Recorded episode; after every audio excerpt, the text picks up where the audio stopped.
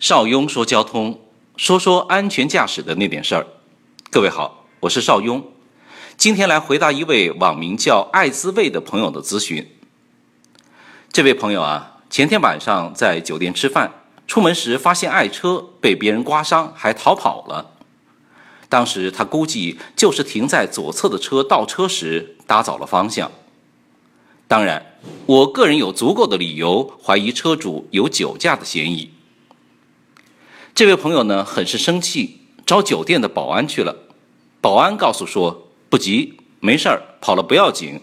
我们这里的停车场有探头视频，查车号找人。结果第二天去调监控视频，也找到了肇事车牌。但酒店老板说你不要找车主算了，因为万一质证还需酒店出具视频资料的，会影响酒店的生意。说酒店找一家修理厂补漆辽难。朋友很是郁闷，说酒店还不错，但这真心不是钱的问题。想求助邵雍，这种情况该怎么办？我能理解这位朋友的郁闷，同时相当鄙视这种肇事逃逸的行为。这个人真心不懂。现在这种小刮擦有什么好跑的？城市里车流量那么大，到处都比较堵。每天刮刮擦擦的很正常啊。大家买车的时候，保险又买的比较齐全，对吧？车损这部分交给保险公司去处理不就好了吗？买车都买了交强险的，是有两千元财产的最高赔付的。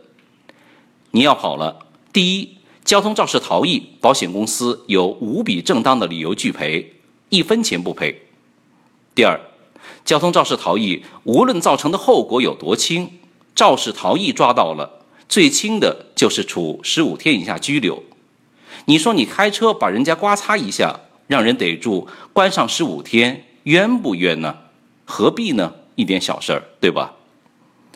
再说了，你这点小事都逃逸了，如果重大事故逃逸，不得七年以上吗？这位车主也太没有公德心、责任感了吧？这位爱滋味朋友，这事儿说实话，按照您说的情况，我建议有两个办法：第一，酒店方帮助你修理你的爱车，估计损失也不会很大；第二呢，你找自己的保险公司，按照无限场处理，可以赔百分之七十，车主只需要自己承担百分之三十的损失，多少也是个安慰，对吧？借朋友这个话题说一下，发生刮擦事故，第一件事记住对方的车牌号，然后报警，千万不要情绪激动，对肇事车穷追不舍。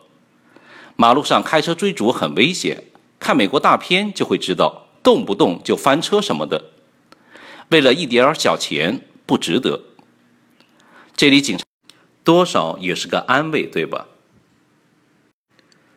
这位爱滋味朋友，这事儿，说实话，按照您说的情况，我建议有两个办法：第一，酒店方帮你修理你的爱车，估计损失也不会很大；第二呢，你找自己的保险公司，按照无限场处理，可以赔百分之七十，车主只需自己承担百分之三十的损失，多少也是个安慰，对吧？借朋友这个话题说一下，发生刮擦事故，第一件事记住对方的车牌号，然后报警，千万不要情绪激动，对肇事车穷追不舍。马路上开车追逐很危险，看美国大片就会知道，动不动就翻车什么的，为了一点小钱去玩命，不值得。这里警察叔叔也奉劝各位车主。如果由于我们的过失刮擦了别人的车辆，一定不要幻想逃逸。不论怎样，我们的交强险、三责险都可以为对方进行一些赔付。如果逃逸，面临的惩罚可就没有小刮小蹭、赔钱修车那么简单了。我是邵雍，说说安全驾驶的那点事儿。欢迎加入 QQ 群幺四九八四二零幺五。汽车高级驾驶协会，我们明天见。